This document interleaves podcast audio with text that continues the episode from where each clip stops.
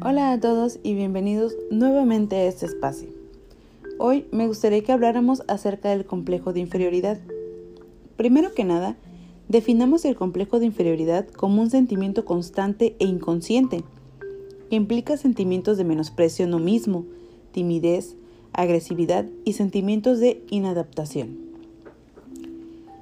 El término complejo de inferioridad fue dado por Alfred Adler, discípulo de Freud, un psicoterapeuta y médico austríaco.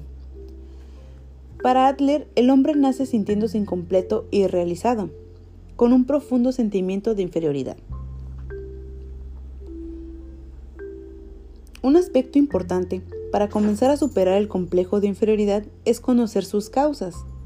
Por ejemplo, si recibiste apoyo o aceptación de tus padres en tus momentos de éxito o fracaso, pero también puede originarse por otros motivos, relacionados normalmente con experiencias.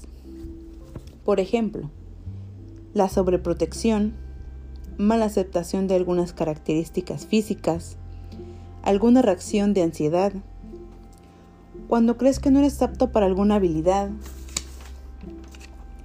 ser demasiado autoexigente, centrarte más en tus debilidades que en tus fortalezas, perdón, haber sido criticado constantemente por padres, profesores y o compañeros, entre muchos más.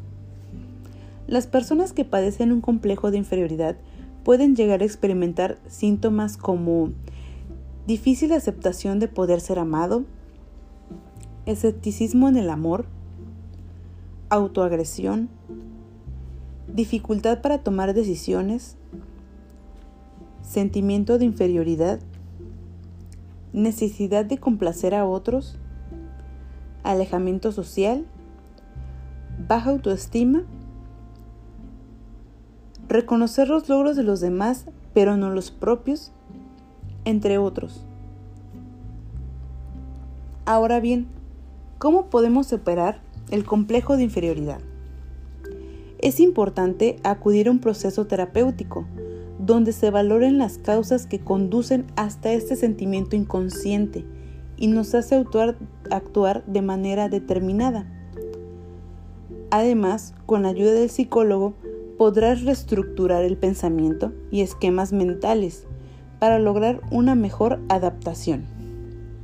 Voy a darte algunas recomendaciones para ir venciendo este sentimiento. Primero que nada, no permitas que otros te definan. Sal y conoce y habla con los demás. Escucha y aprende de un grupo de personas, sus diferentes reacciones y características. Conoce todo de ti, hasta los límites. Sé razonable con lo que esperas de ti y aprovecha tus conocimientos y habilidades. Rodéate de personas que te acepten y te quieran como eres. Conquista tus miedos.